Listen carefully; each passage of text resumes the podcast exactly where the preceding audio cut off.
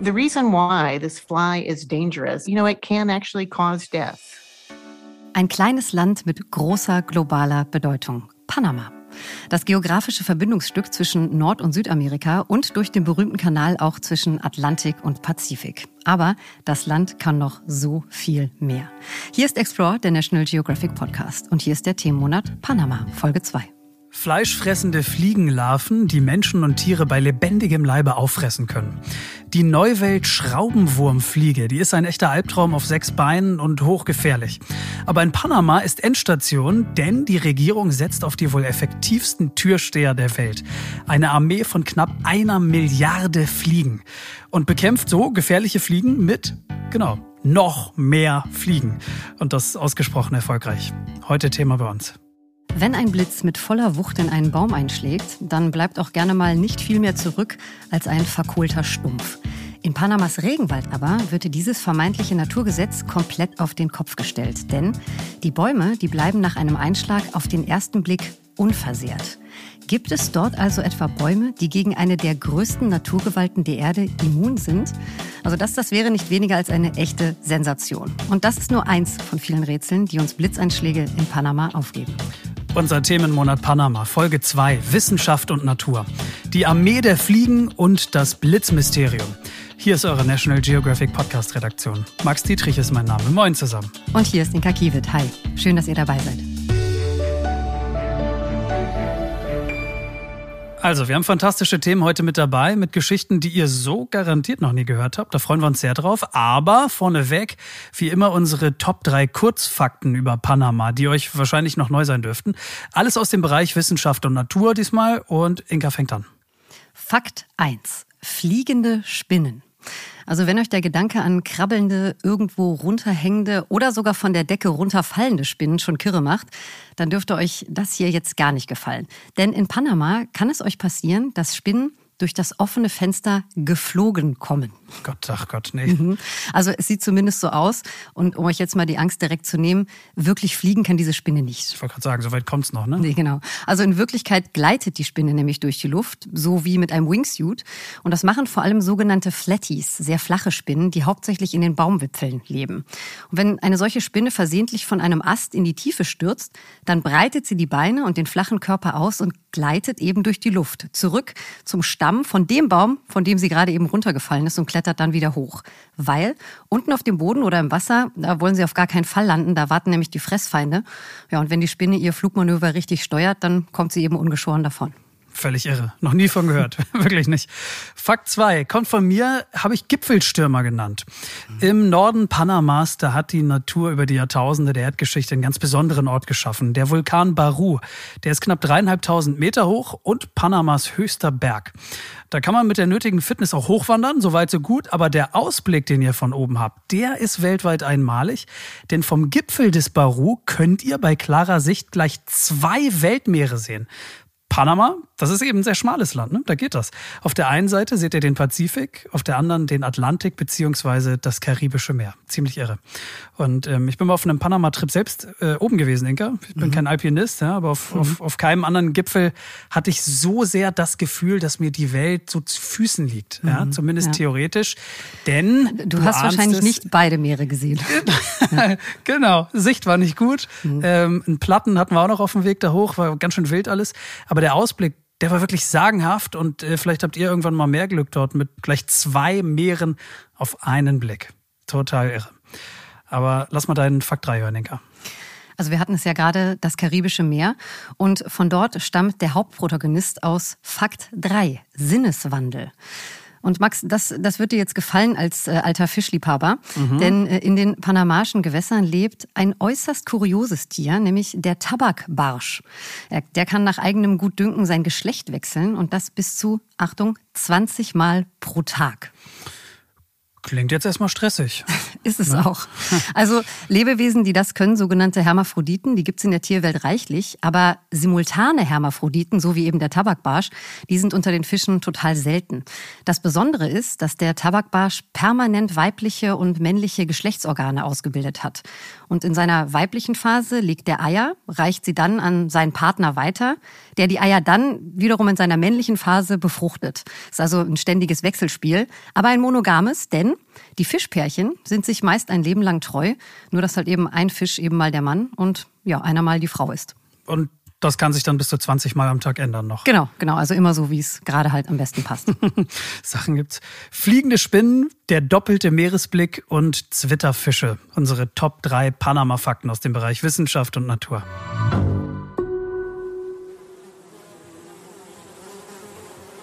The reason why this fly is dangerous is because, uh, you know, it can actually cause death.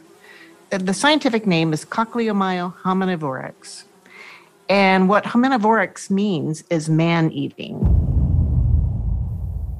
Eine menschenfressende Fliege im Dschungel Panamas. Das ist nun wirklich der Stoff, aus dem Albträume gemacht sind. Mhm. 160 Jahre ist es her, da wurde dieser Wahnsinn in Südamerika das erste Mal dokumentiert, und zwar von einem französischen Arzt. This was first discovered in 1858 by Charles Cockrell. He was a French physician and he worked in the Devil's Island off the French Guiana. And he discovered it in, because the, the flies were, were basically eating the prisoners. Um, Max Fliegenschwärme, die über Gefangene herfallen und sie bei lebendigem Leibe langsam auffressen. Mhm, ganz genau. Mhm. Aber während Menschen eher die Ausnahme bleiben sollten, fielen den Fliegen aber und aber Millionen Tiere zum Opfer. Ja? Vor allem in der Landwirtschaft. Rinder mit großen offenen Wunden, so müsst ihr euch das vorstellen, in denen sich eben die Maden winden. If not treated, that animal will die. Tja. Was also tun? Die Fliegen mit Fallen einfangen Völlig unmöglich, zu viele.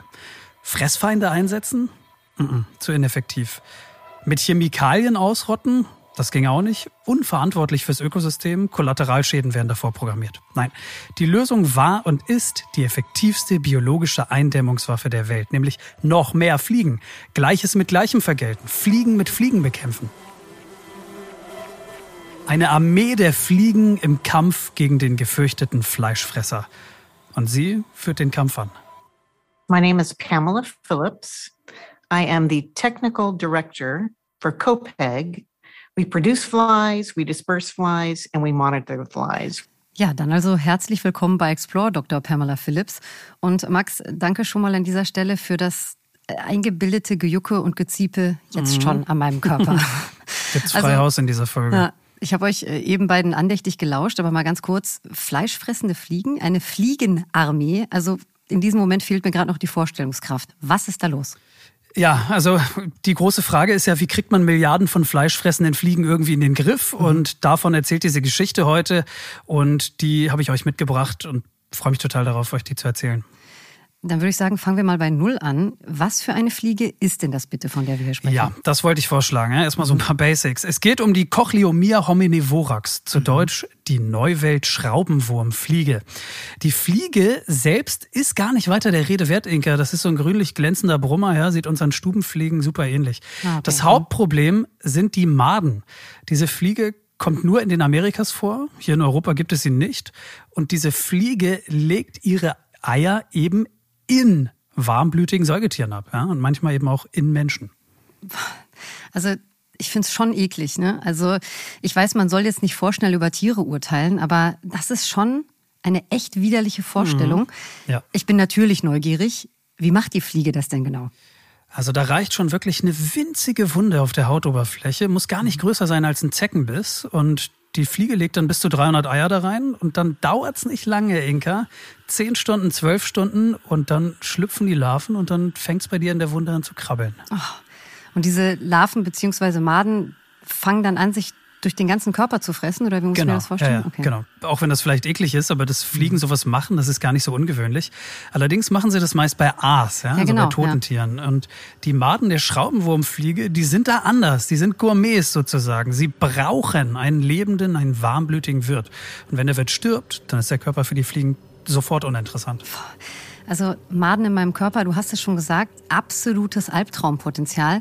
Also das löst richtige Urängste in mir aus, wenn ich das ja. höre. Ja, ja, in mir auch. Und mit Angst äh, ist es eben nicht getan. Also ein Befall ist lebensgefährlich, kann ja. unbehandelt lebensgefährlich sein. Vor allem in den Vereinigten Staaten war die Belastung für die Viehwirtschaft in der ersten Hälfte des 20. Jahrhunderts wirklich überhaupt nicht mehr vertretbar. Ja? Also die Fliegen sind da in Massen über Rinder hergefallen. Das war auch mit Geld nicht mehr zu kompensieren. Mhm. Und deswegen wurde diese Fliege seit den 60er Jahren systematisch von den USA aus in Richtung Süden über Mittelamerika bis nach Panama zurückgedrängt. Ja? Und da verläuft heute diese, diese biologische Barriere, die Grenze, an der Schraubenwurmfliegen aus Kolumbien, aus Richtung Südamerika einfach nicht mehr vorbeikommen. Mhm. Ähm, ja, im Grunde die, die härteste Tür Mittelamerikas. So if you, if you think about it, we've eradicated screwworm from the US all through Central America. And now we have a barrier zone where we continuously release sterile flies and that is to keep flies from South America entering back into and reinfesting North America. Eine Barrier Zone. Also es ist keine sichtbare Barriere, sondern eine, nennen wir es mal, Frontlinie, an der Pamela mit ihren Fliegenwache steht? Genau, ja, ja, okay. genau. Mhm. Dann jetzt mal raus mit der Sprache. Was macht Pamela genau? Also wie, wie nennt sich ihr Job? Ist sie die Generalmajorin der Fliegenarmee? ja, also sie hat es vorhin schon in der Vorstellung gesagt, sie ist technische Direktorin bei COPEC. Mhm. Das ist eine Abkürzung, steht für Panama United States Commission for the Eradication and Prevention of Screwworm. Mhm. Englischer Begriff für diese Schraubenwurmfliege.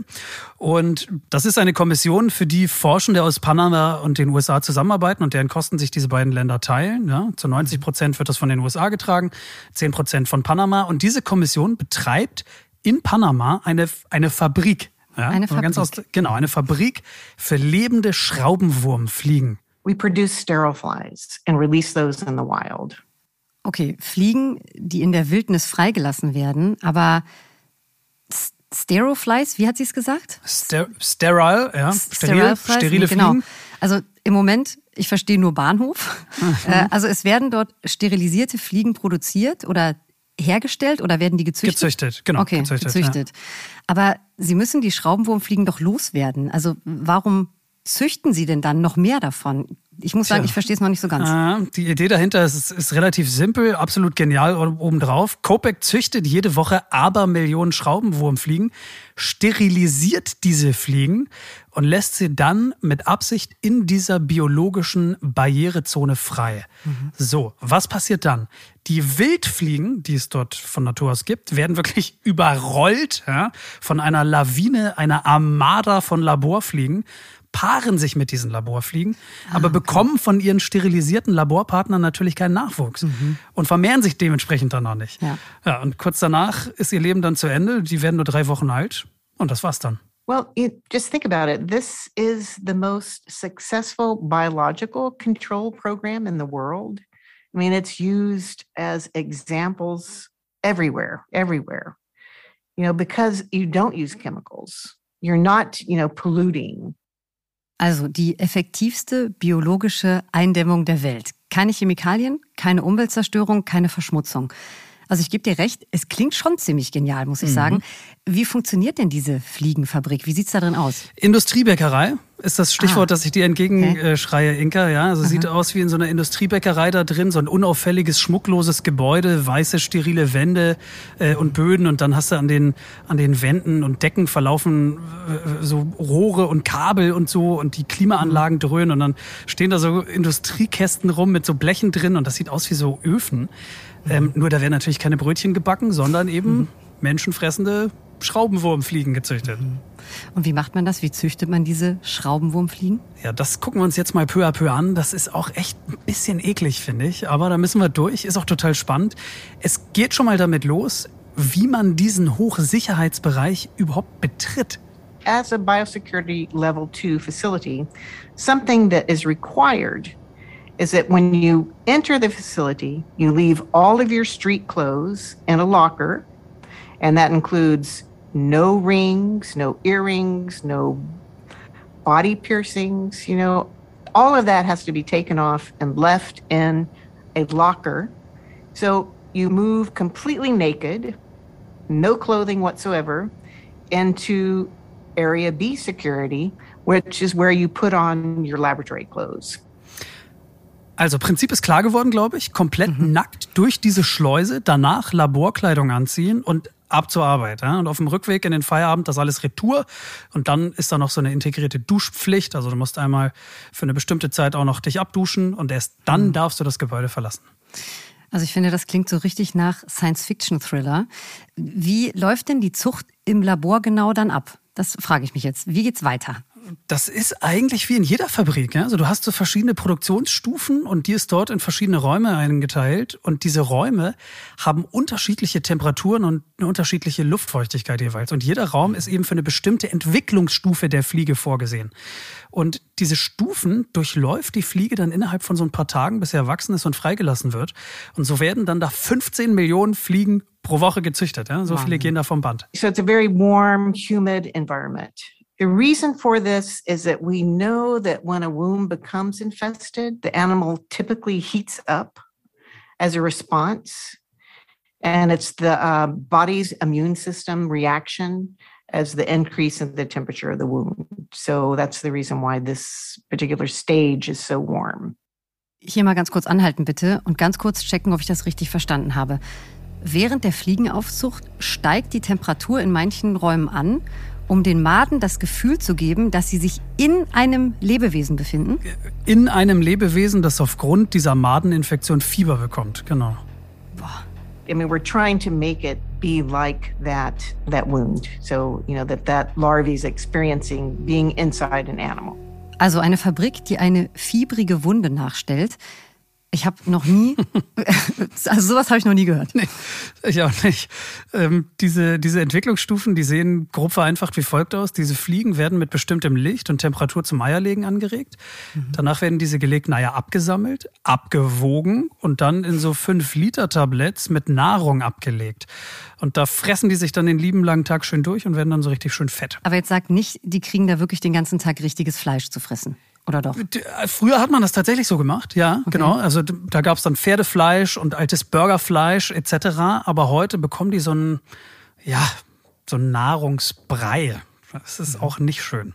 We feed them a diet of plasma, hemoglobin, milk substitute, dry, and all of these are dried, by the way, dried egg.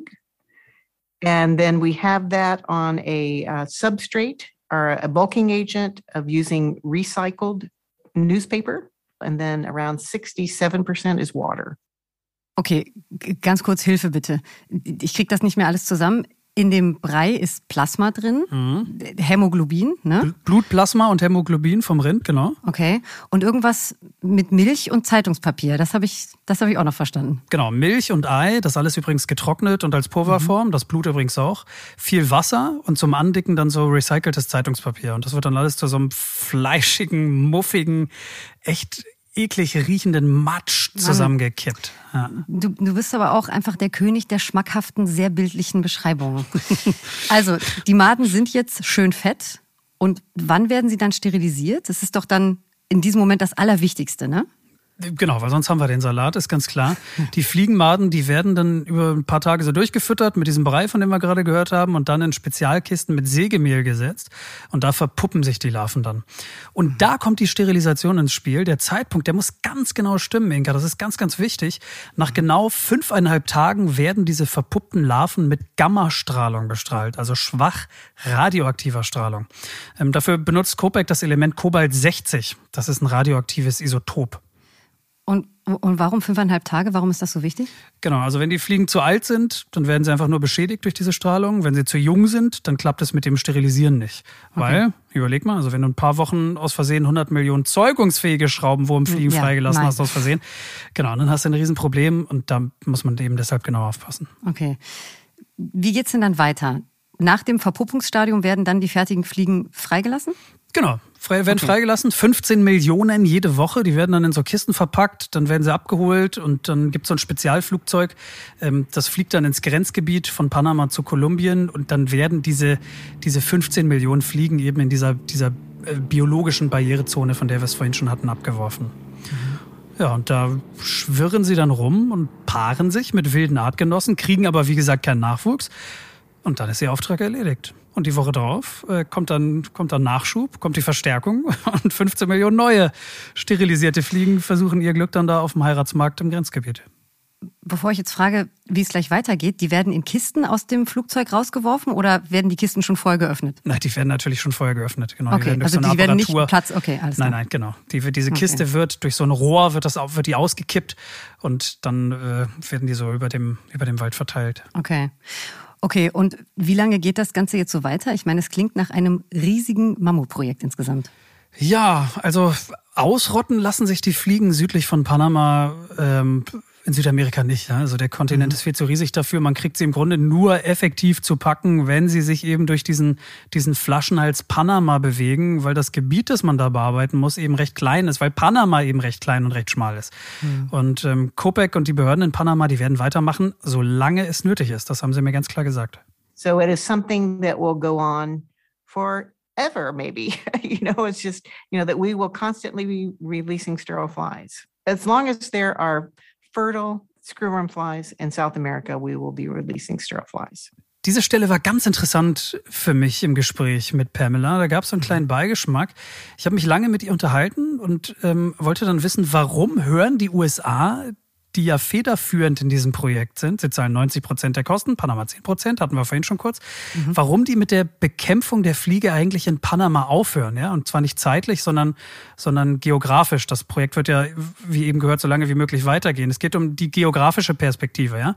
Bei allem südlich von Panama ist Schluss. Mhm. Warum ist das so? Also das, weil das Wissen haben sie ja. Und äh, sie haben diese fliegenfreie Grenze über die Jahre, das haben sie ja geschafft, immer weiter nach Süden zu verschieben, ne? von den USA über Mexiko, Costa Rica und so weiter und so fort bis eben nach Panama.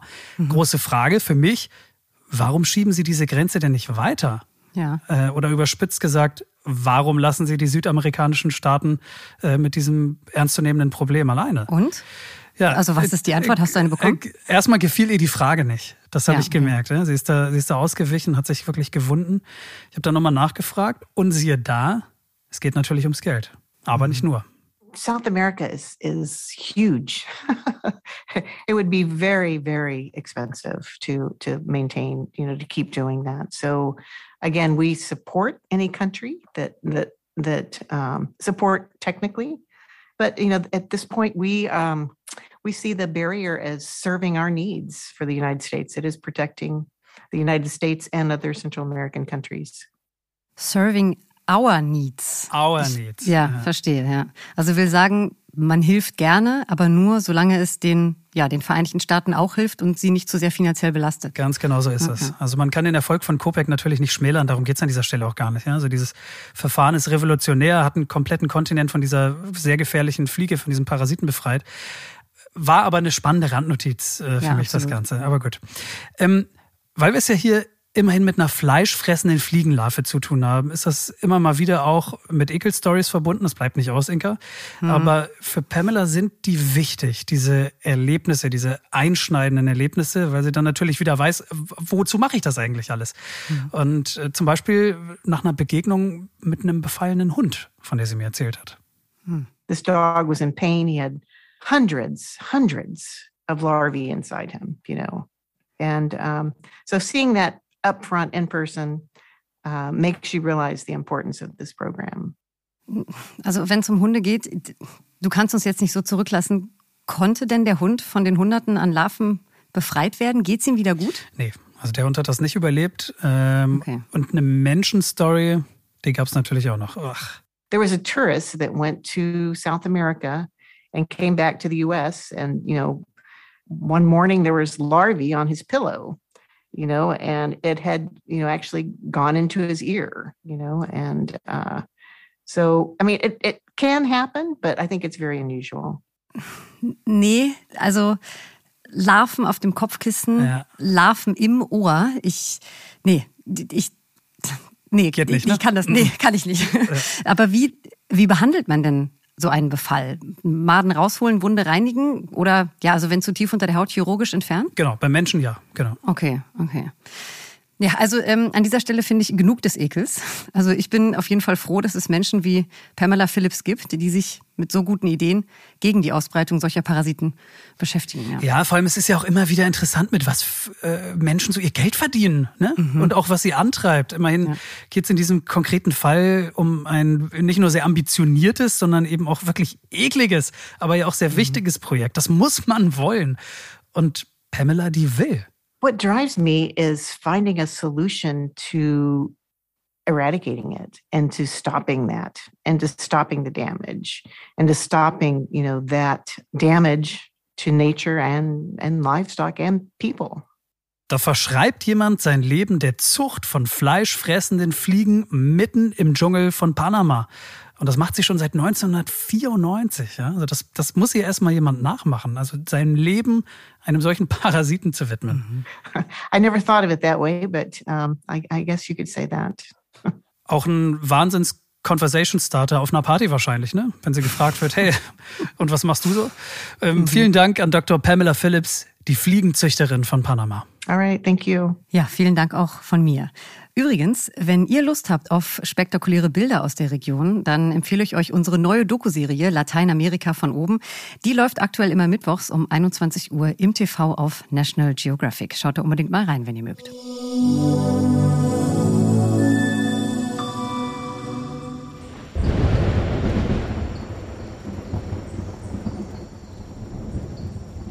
In 1996, I was walking home from being in the field all day. There was a terrible storm coming up.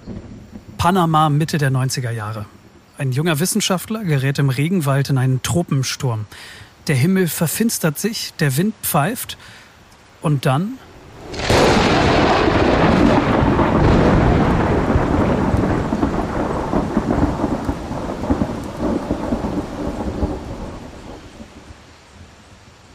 Not even 10 meters from me, lightning struck a tree. Ein Blitzeinschlag in einen Baum nur 10 Meter entfernt. Das war knapp. Puh, durchatmen. Erstmal orientieren irgendwie. And after getting over the initial uh, shock, if you excuse the pun, of the, the uh, event, I walked around the tree and I could smell the ozone. It was clear that the strike had happened right at that point.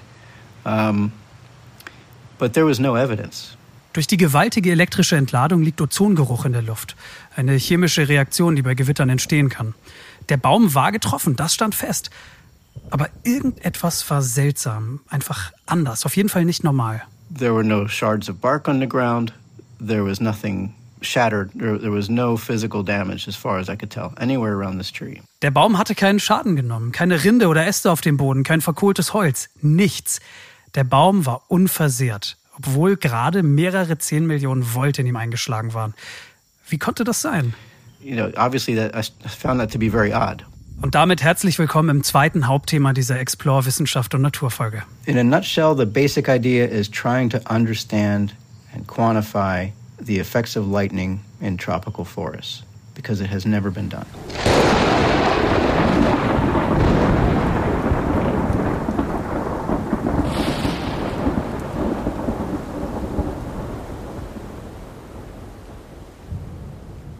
Nie dagewesene Forschung, Blitzeinschläge und ihre Auswirkungen auf Panamas Regenwald. Das wird richtig, richtig spannend. Was für ein Auftakt ins Thema, Max. Mhm. Ich habe ja im Vorfeld schon ein bisschen was mitbekommen von deinen Recherchen und ich muss sagen, ich bin jetzt super gespannt, wie diese Geschichte weitergeht und ob wir gleich Rätsel lösen werden. Ja, also da kommen wirklich ganz besondere Einblicke auf dich zu, auf euch zu. Übrigens, der Typ, mhm. der da fast vom Blitz getroffen wurde, ihm ist nichts passiert, by the way. Gott sei Dank. Ähm, den möchten wir euch gerne mal vorstellen. Uh, my name is Steve Noviak and I'm a professor at the University of Louisville in Kentucky. And I am a tropical ecologist uh, focus mainly on insects, and lately we've been looking much more at uh, the effects of lightning in the forest. Dr. Steve Janowiak. Er ist Waldökologe, forscht seit Jahrzehnten im Dschungel Panamas und er hat sich lange mit Insekten befasst und jetzt sind Blitzeinschläge sein Schwerpunkt. Ist auf jeden Fall ein guter Startschuss in so ein Blitzforscherleben. Also selbst fast vom Blitz mhm. ja, gegrillt zu werden. so kann eine Karriere auch losgehen. Ähm, Steve hat ja vorher gesagt, dass sie an Blitzen im tropischen Regenwald forschen und das vorher noch nie gemacht wurde. Ich dachte eigentlich, Blitze und Gewitter seien schon ganz gut erforscht. Zumindest die Grundlagen. Genau, mhm. ja, das stimmt. Aber das ist eigentlich auch gar nicht Steves Interesse. Er ist ja kein Meteorologe, sondern vielmehr, welche Veränderungen Blitze bei ihrem Einschlag im Ökosystem Regenwald hervorrufen. Also auf der Erdoberfläche, nicht okay. irgendwo in der Atmosphäre, nicht am Himmel oder in der Wolkendecke. Nein, es geht wirklich um die Auswirkungen unten bei uns auf der Erdoberfläche. Well, I think you know, lightning is a, is a source of fear and fascination for most people. You know, we, we see it as this amazing atmospheric and natural phenomenon that's so unpredictable. We have a pretty good idea of how it happens and where where it you know it originates in clouds and those sorts of things and what factors affect the intensity of lightning strikes. We know a lot about the physics, but we know very little about what its ecology is. So, how is lightning actually affecting things on the ground? Okay, ich höre raus, dass zwar die Entstehung von Blitzen ganz gut erforscht ist, aber dass man über die Auswirkung von Blitzeinschlägen auf zum Beispiel den Waldboden nicht so viel weiß und sie auch offenbar nicht zu unterschätzen sind, oder? Nee, genau. Das ist auch absolut mhm. so, weil anders als in Wäldern gemäßigter Breiten, also zum Beispiel in Nordamerika, USA, Kanada oder hier in Europa, äh, wo sie das nicht haben, haben Blitzeinschläge im Regenwald viele Auswirkungen auf das Ökosystem und äh, darüber sprechen wir heute mal. Okay, verstanden. Super spannend und ich gebe Steve recht, Angst und auch Faszination gleichermaßen, wenn es um das Naturphänomen Blitz geht. Aber ich muss noch mal fragen, Warum ist das denn überhaupt so relevant für die Forschung? Ich meine, so häufig sind Blitzeinschläge nicht, oder? Ja, also hier vielleicht nicht, aber in Äquatornähe verhält sich das ganz anders. Ja? Also dort ah. gewittert es weltweit wirklich am meisten und Steve und sein Team forschen dafür auf einer Insel, die liegt, wo, wie soll es anders sein in Panama, im mhm. Panama-Kanal. Mhm. Ähm, und sie heißt Barra Colorado Island, kurz BCI. Then you think about, okay, a place like BCI gets roughly 200 lightning strikes to the forest per year, which doesn't sound like much, but the island itself where we work is only 15 square kilometers. So 200, 200 lightning strikes to 15 square kilometers. And you multiply that by the fact that, that uh, a lot of these trees are living hundreds of years. And so the probability of getting struck is quite high, actually, when you start to accumulate all of that. Aha, 200 Blitzeinschläge auf der 15 Quadratkilometer großen Insel. Also genau. Gar nicht mal eine so große Fläche. Nee, absolut nicht. Mhm. Ich habe irgendwie versucht, mal so einen, so einen klassischen Vergleich dafür zu finden. Mhm. Normalerweise rechnet man das ja immer in Fußballfeldern. Äh, mhm. Das wäre jetzt vielleicht ein bisschen zu viel. Aber 15 Quadratkilometer ist ungefähr die Größe von so einem normalen Stadtteil in einer deutschen Großstadt. Okay. Also da kommen über die Jahre schon einige Blitzeinschläge zusammen. Genau. Also hätte ich, hätte ich nicht so gedacht. Sag mal, Max, es gibt doch diese Binsenweisheit, dass immer der höchste Punkt vom Blitz getroffen wird. Ist mhm. das im Regenwald auch so? Erwischt es die großen Bäume zuerst? Ja, ja, ja, absolut. Okay. Also das ist eigentlich anders. Ähm, Steve sagt, in der Regel werden die höchsten Bäume getroffen zuerst und die mit der größten Krone. Und am mhm. allerhäufigsten natürlich die besonders hoch sind und eine große Krone haben. Mhm. Das ist jetzt natürlich keine große Überraschung, das ist anderswo auch so, aber alles, was während und nach diesem Einschlag passiert, das ist wirklich ein ganz, ganz großes Mysterium. Und damit kommen wir jetzt zu unserer Geschichte vom Anfang zurück. Wenn hier in Europa ein Baum von einem Blitz getroffen wird, ja, dann knallt's richtig und in der Regel überlebt der Baum das nicht oder ist mindestens ziemlich lediert, bricht irgendwie auseinander, verbrennt, kippt um, was, was weiß ich. Aber in Panamas Regenwald, da passiert das nicht. Nichts davon. Ja, also der Blitz kracht mit voller Wucht in diesen Baum und der Baum steht da unversehrt. Äh, aber wie kann das sein?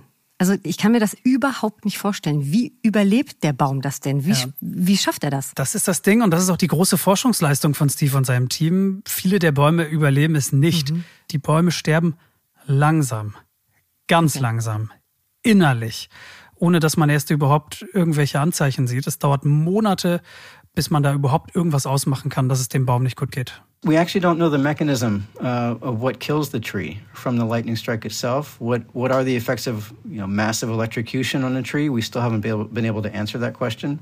Um, but it does take a long time, surprisingly long. We know that 13 months after a strike, we are going to see pretty much all of the the strike caused mortality of trees that we're going to see. Okay, das heißt, der Baum quält sich und quält sich und im Schnitt sieht man nach 13 Monaten eindeutige Anzeichen, dass es mit dem Baum zu Ende geht. Ganz genau so ist es. Und nach zwei Jahren fallen vielen getroffenen Bäumen die Blätter dann endgültig ab, Äste brechen runter und der Baum verstirbt eben for good.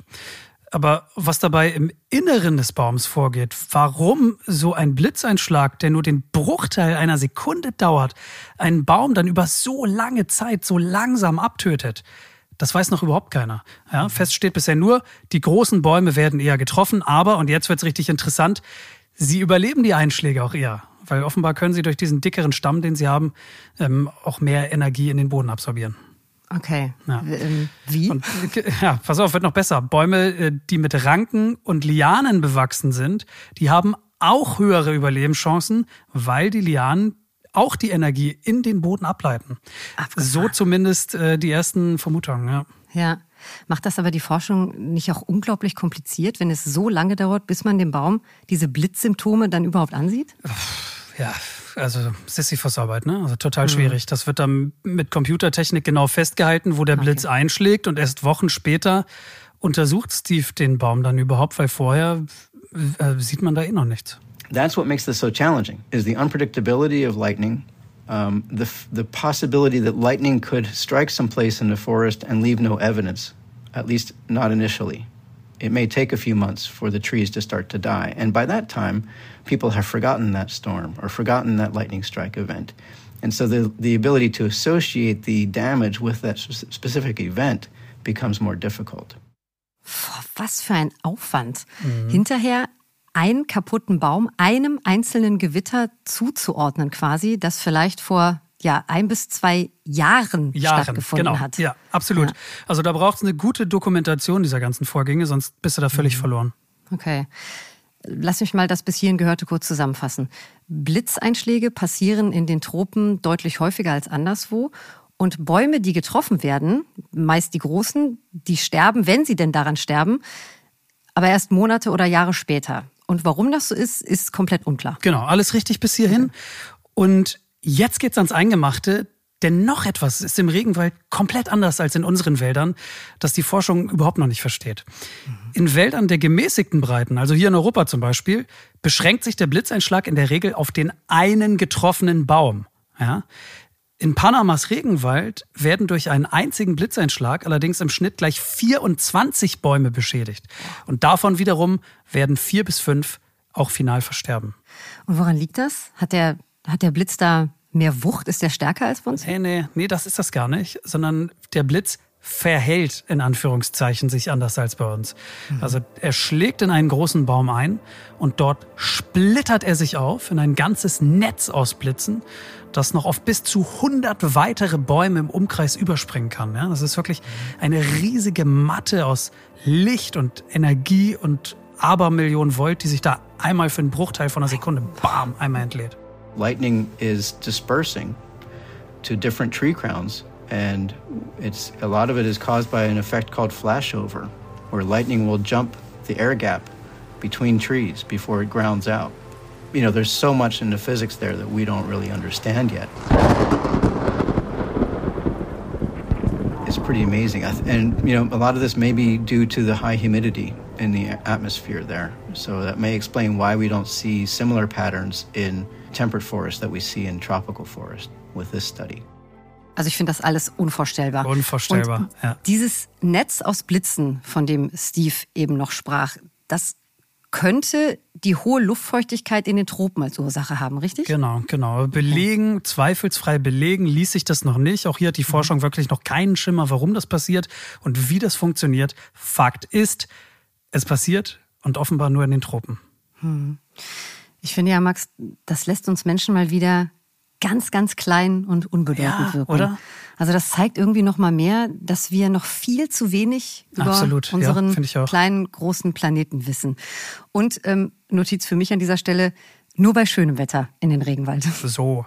Mhm. Und ähm, mir dämmerte an dieser Stelle im Gespräch das erste Mal so richtig, warum diese Forschung so wichtig ist. Ja? Mhm. Denn als Steve mit seiner Forschung angefangen hat, äh, da hat er geglaubt, dass die Todesursache eines Baumes vielleicht zu fünf Prozent auf Blitzeinschläge zurückzuführen ist. Also höchstens fünf mhm. Prozent, maximal. Aber die Wahrheit für das Untersuchungsgebiet in Panama, die sieht ganz anders aus. And we actually found that it's closer to 40%. So, and what this means, what that 40% means is that of all the things that can kill a large tree, a canopy tree, in this rainforest in Panama, 40% of that is due to lightning. And so it is the single most important agent of mortality for large trees in this forest. We never would have guessed that that would be the case when we started this project. And so that was a, a really, a really exciting result to come out uh, early on. 40 Prozent? Das ist ja fast jeder zweite Baum, yep. der dadurch Blitze abstirbt. Ganz genau. Wahnsinn. Also das muss man sich mal auf der Zunge zergehen lassen. Es sind mhm. nicht die Waldbrände, es sind nicht die Hitzewellen, es sind keine Schädlinge. Nein, Blitzeinschläge sind die Haupttodesursache von Bäumen im Regenwald in Panama. Wahnsinn. Wer hätte das gedacht? Ich jedenfalls nicht. Nee, ich auch nicht. Und Steve ja auch nicht. Das ist noch ganz frische Forschung. Niemand hat das irgendwie gewusst. Wichtige Einordnung vielleicht noch kurz an dieser Stelle. Die Haupttodesursache sind unumstritten immer menschliche Aktivitäten, ja. Mhm. Aber die wichtigste natürliche Todesursache sind Blitze. Das vielleicht ja. nochmal der Vollständigkeit ja. halber. Wichtige Einordnung, ja. Also nochmal kurze Zusammenfassung für mich. Blitzeinschläge passieren deutlich häufiger in den Tropen. Sie treffen hauptsächlich große und alte Bäume. Die Blitze fächern sich in ein Netz auf, das auch viele andere Bäume im Umkreis tötet oder beschädigt. Und es dauert Monate oder sogar Jahre, bis der Baum dann wirklich verstirbt. Und Blitze sind die Hauptursache eines natürlichen Baumtodes, genau. Ja.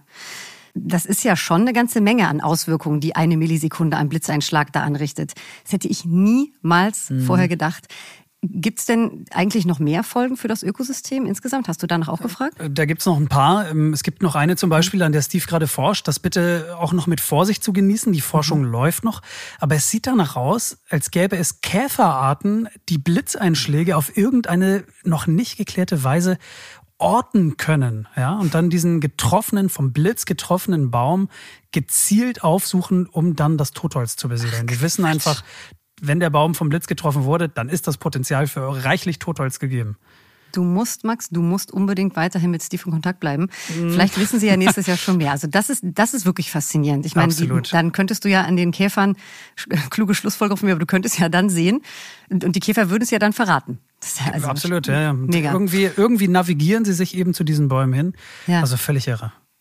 Aber sag mal, was ist denn eigentlich mit anderen Tieren oder mit Tieren generell, die auf dem Baum sitzen, wenn der Blitz einschlägt? Oh ja, sehr was guter Punkt. Denen? Ja, ja, pass auf. Das ist auch noch so eine Frage, ähm, weil ersten Beobachtungen zufolge erleiden zum Beispiel Ameisen oder Termiten auch keinen Schaden. Ja, mhm. also der Baum scheint die Energie irgendwie abzuschirmen.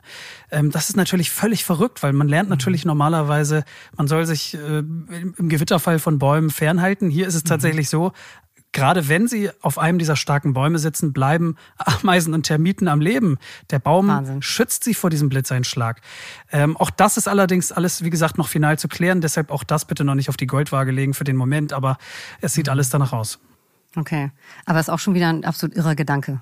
Ja, ja, absolut ja. so. Und jetzt nimmst du mal all dieses Wissen, äh, was wir jetzt gerade hier angehäuft haben, weil jetzt sind wir an dem Punkt angekommen, wo es um die richtig großen Fragen in dieser Sache geht. Mhm. Denn es betritt, wie kann es anders sein, eine alte Bekannte das Spielfeld, wo es richtig ernst wird, die Klimakrise. Hm. Also in der Regel verstärkt die Klimakrise ja bestehende Probleme. Ist das hier in diesem Fall auch so? Also ich denke gerade an Blitzeinschlag als Haupttodesursache von Bäumen. Gibt es da einen Zusammenhang?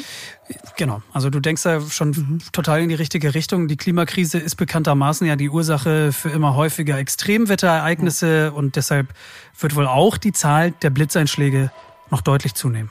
For about a, a two degree centigrade increase in average atmospheric temperature, we might see 60% more lightning. Also bei einer Erhöhung um zwei Grad der globalen Mitteltemperatur könnte es nochmal einen 60-prozentigen 60 Zuwachs, genau. ja, 60-prozentigen Zuwachs an Blitzeinschlägen in den Tropen geben.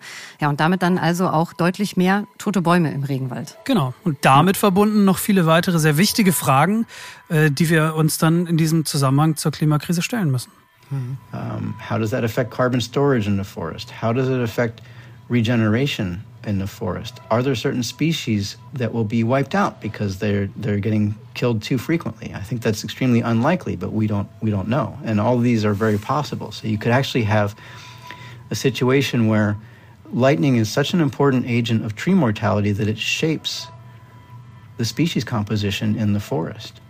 And that would be something that would be very interesting to see moving forward. Is is the, the, the forest in Panama going to look very different in 100 or 200 years just because lightning frequency has increased.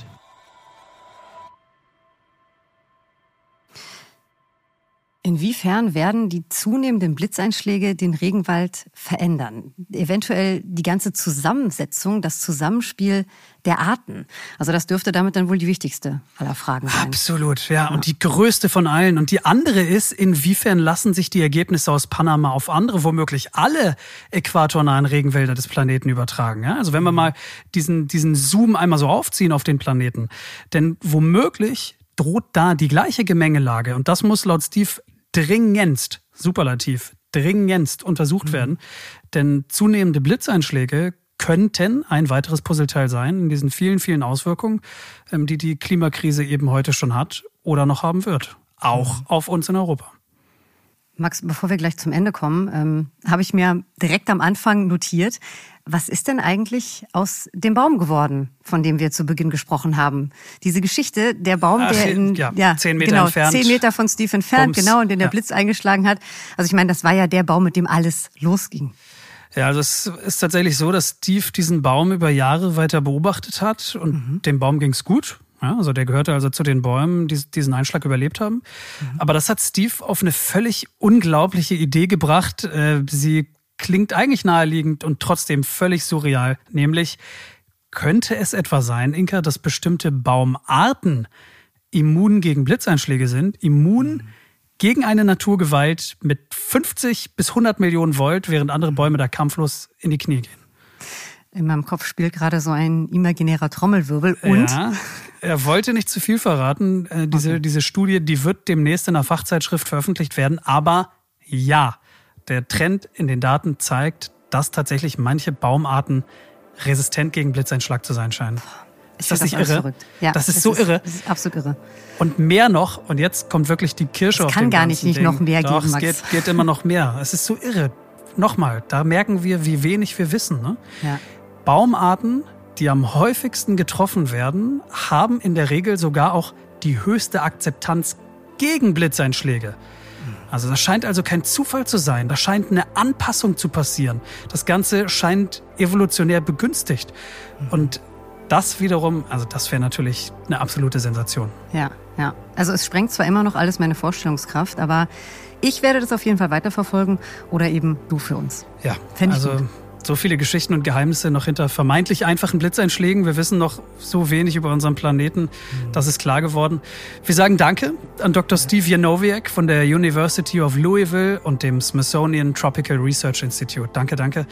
Und natürlich, Inka, ne, das Wichtigste an Steve, bitte nicht vom Blitz getroffen werden. Thank you very much for having me. It's been a pleasure. Ja, danke. It's been a pleasure, auch für uns. Eine Expedition für die Ohren, Inka. Mhm. Das waren für mich wirklich diese beiden Panama-Folgen, ja, Nummer eins und Nummer auch, zwei. Ja. Gewitter in den Tropen. Auf den ersten Blick nichts Besonderes, aber trotzdem ist es so wichtig, dass es Fachleute gibt, die genauer hinschauen, nur um dann überhaupt erstmal rauszufinden, dass wir eigentlich überhaupt nichts wissen. Das ist natürlich auch ein wichtiges Learning, aber da muss sich natürlich was dran ändern.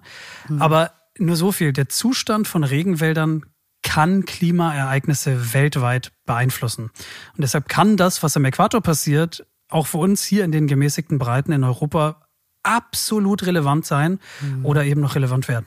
Ja, ich meine, wir hatten es auch schon in der ersten Folge. Da ging es äh, um, auch um Auswirkungen direkt hier bei uns. Und zwar ging es um den Befall des gefährlichen TR4-Pilzes. Äh, auf einigen Bananenplantagen in Panama ist nämlich die so geliebte Banane in Gefahr durch diesen Pilz. Und da gibt es bisher kaum einen wissenschaftlichen Ansatz, um diesen Pilz effektiv bekämpfen zu können, obwohl man so viel über ihn mhm. weiß und darüber, wie er wirkt. Ne? So, und bei der Fliegenarmee, da ist die Gemengelage ja genau andersherum als bei den Blitzen mhm. und beim Bananenpilz. Ja, stimmt, ja. Über die Blitze wissen wir fast nichts, aber wir wissen eigentlich alles über die berüchtigte Neuwelt-Schraubenwurmfliege und man hat das Problem seit Jahrzehnten konsequent im Griff. Kleiner Nachklapp zu der Geschichte. Da ergeben sich die neuen Problemfelder erst durch aktuelle Krisen. Ja, zum einen die derzeitigen Probleme in Lieferketten, wo Pamela nicht genau weiß, woher bekommt man eigentlich all das Material, das die Anlage braucht, um erfolgreich sterile Fliegen zu züchten. Und zum anderen die Klimakrise, die auch der Schraubenwurmfliege eventuell ganz neue Verbreitungsgebiete eröffnet. Ne? Wollen wir nicht das hoffen, ja. das Vieh soll wegbleiben, nichts für ungut, aber es ja. kann eben passieren. Ja, also auf jeden Fall große Herausforderungen, die da warten. Und ich bin mir sicher, die wir gespannt weiterverfolgen Absolut, werden. ja. Und vielleicht noch eine Nachbemerkung zu diesem Fliegenprojekt. Also, dass diese, diese wöchentliche Einbringung von 15 Millionen Schraubenwurmfliegen irgendwelche negativen Auswirkungen auf das Ökosystem haben könnte, das weist die Kommission entschieden zurück. Ähm, eine Langzeitforschung diesbezüglich habe, Zitat, keine Anhaltspunkte gegeben, heißt das aus Panama. So viel vielleicht mal für den Moment. Okay. Wir machen Haken äh, hinter Panama, liebe Inka, und bereiten uns vor auf einen neuen Themenmonat. Ja, also wir stecken schon tief in den Recherchen und zwar zu Georgien. Und es gibt wirkliche Gänsehautmomente, die ich versprechen kann. Aber mehr verrate ich noch nicht. Na, guck mal. Also, falls ihr Fragen, Kritik oder Themenideen habt, dann kommentiert einfach unter dem Explore-Podcast. Kommt natürlich auch immer so ein bisschen drauf an, welchen Audiodienst ihr nutzt und wo das geht, aber wir freuen uns immer über eure Kommentare. Und wenn ihr es noch nicht getan habt, dann folgt und bewertet uns natürlich auch gerne. Außerdem könnt ihr uns mit Feedback auch per E-Mail erreichen. Und da wir zur Disney-Familie gehören, läuft das über unsere zentrale Mailadresse, nämlich hilfe@disney.de. Und das erreicht uns auch auf jeden Fall. Ja, wird auf jeden Fall weitergeleitet an uns. Wir sind total gespannt und freuen uns immer über jede Rückmeldung. Und dann, äh, dann hören wir uns in der nächsten Folge. Ihr bleibt bitte fröhlich, bleibt gesund und dann bis dahin. Macht's gut. Ciao.